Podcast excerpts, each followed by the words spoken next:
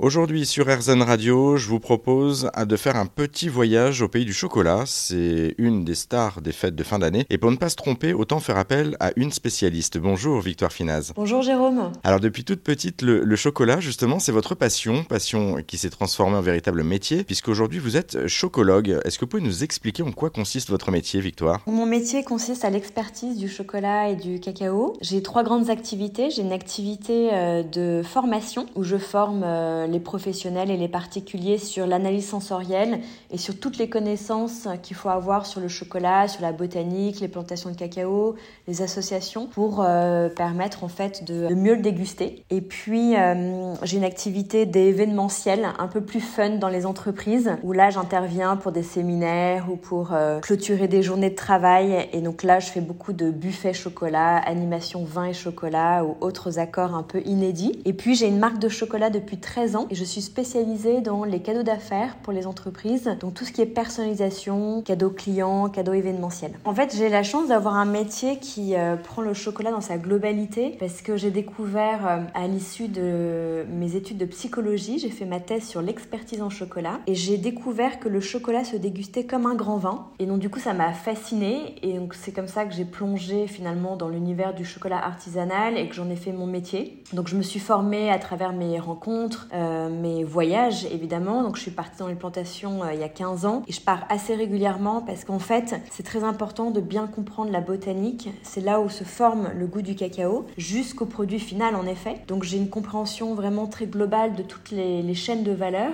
et de tous les métiers en fait qui visent à transformer le cacao et à fabriquer du délicieux chocolat. Et chocolat, c'est un mot que vous avez inventé d'ailleurs, je crois. Exactement, ouais. Ça c'était un petit clin d'œil parce que euh, quand j'ai décidé de, de devenir expert euh, en chocolat euh, après mes études de psychologie. En fait, j'ai commencé à animer des dégustations et j'ai créé en fait dans la foulée ma société de conseil et de formation. Et en fait, une personne m'a demandé quel était mon métier et je lui ai dit bah j'étais psychologue ou je suis psychologue. Je me suis spécialisée dans le chocolat et donc je suis devenue chocologue. Et en fait, ça l'a beaucoup amusé. Il me fallait un titre et euh, donc voilà. Et en fait, c'est vrai que j'ai déposé la marque chocologue en 2010 et depuis, ça reste en fait ce qui décrit vraiment mon, mon métier et ma société aujourd'hui. On, va y revenir sur votre euh, ancien métier, euh, justement, vous l'évoquiez, de, psychologue et, ce changement de voix. Juste auparavant, qu'est-ce qui vous plaît réellement dans le chocolat? Moi, c'est vraiment le goût. Je suis totalement obsédée par le goût et je devrais dire les goûts du chocolat parce qu'en fait, il y a tellement de variétés. On a des saveurs euh, vraiment différentes en fonction des origines des fèves, des terroirs, même en fonction des chocolatiers qui travaillent les fèves. Parce qu'on peut confier deux mêmes lots de fèves à deux chocolatiers, on aura quelque chose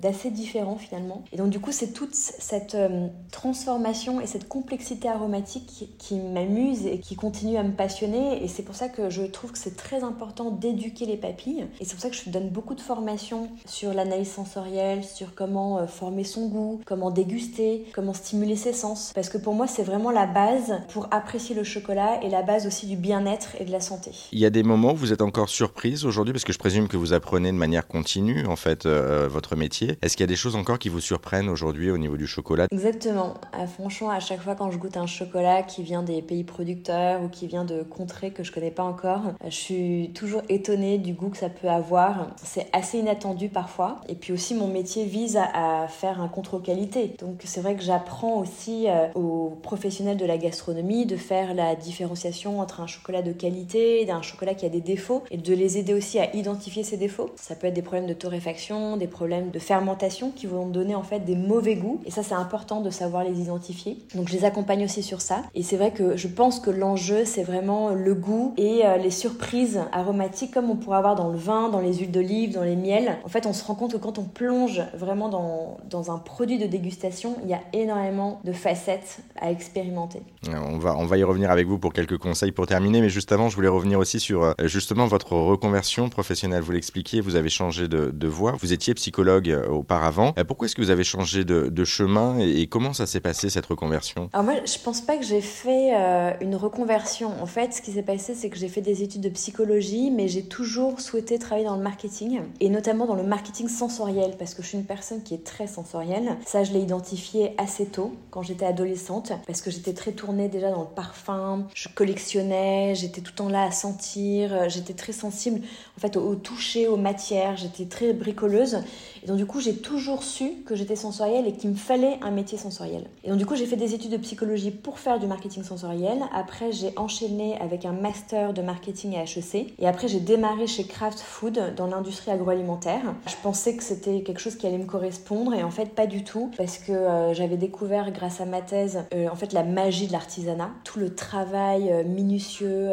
toute la qualité qu'on pourrait avoir par rapport en fait à ce qu'on trouve en supermarché. Et moi, j'étais vraiment attirée par cette complexité aromatique, par cette qualité. Et donc du coup, j'avais vraiment rien à faire dans l'industrie alimentaire, enfin dans, l'industrie agroalimentaire. Et donc du coup, je suis partie et j'ai fait une formation de chocolaterie chez Pierre Hermé et j'ai fait un voyage dans les plantations de cacao en 2008. Et là, ça a vraiment été une année euh, décisive de transition où je me suis dit, ok, je vais totalement me détourner euh, de mon parcours professionnel que j'avais imaginé, à savoir travailler en marketing dans une grosse société et je vais créer mon projet. Je vais créer ma marque de chocolat, je vais donner mes formations parce que ce qui m'anime, c'est vraiment de transmettre mes connaissances et de partager ma passion et de former les gens. Et donc du coup, c'est vrai que j'ai fait cette reconversion, enfin cette, on va dire, ce nouveau projet professionnel en 2008 où j'ai créé ma société de conseil et puis je suis partie voilà dans l'aventure entrepreneuriale que j'avais pas du tout imaginé avant. Mais finalement, je suis assez contente 15 ans après parce que je pense que ça me correspond vraiment. J'ai sentiment d'être à ma place, de vibrer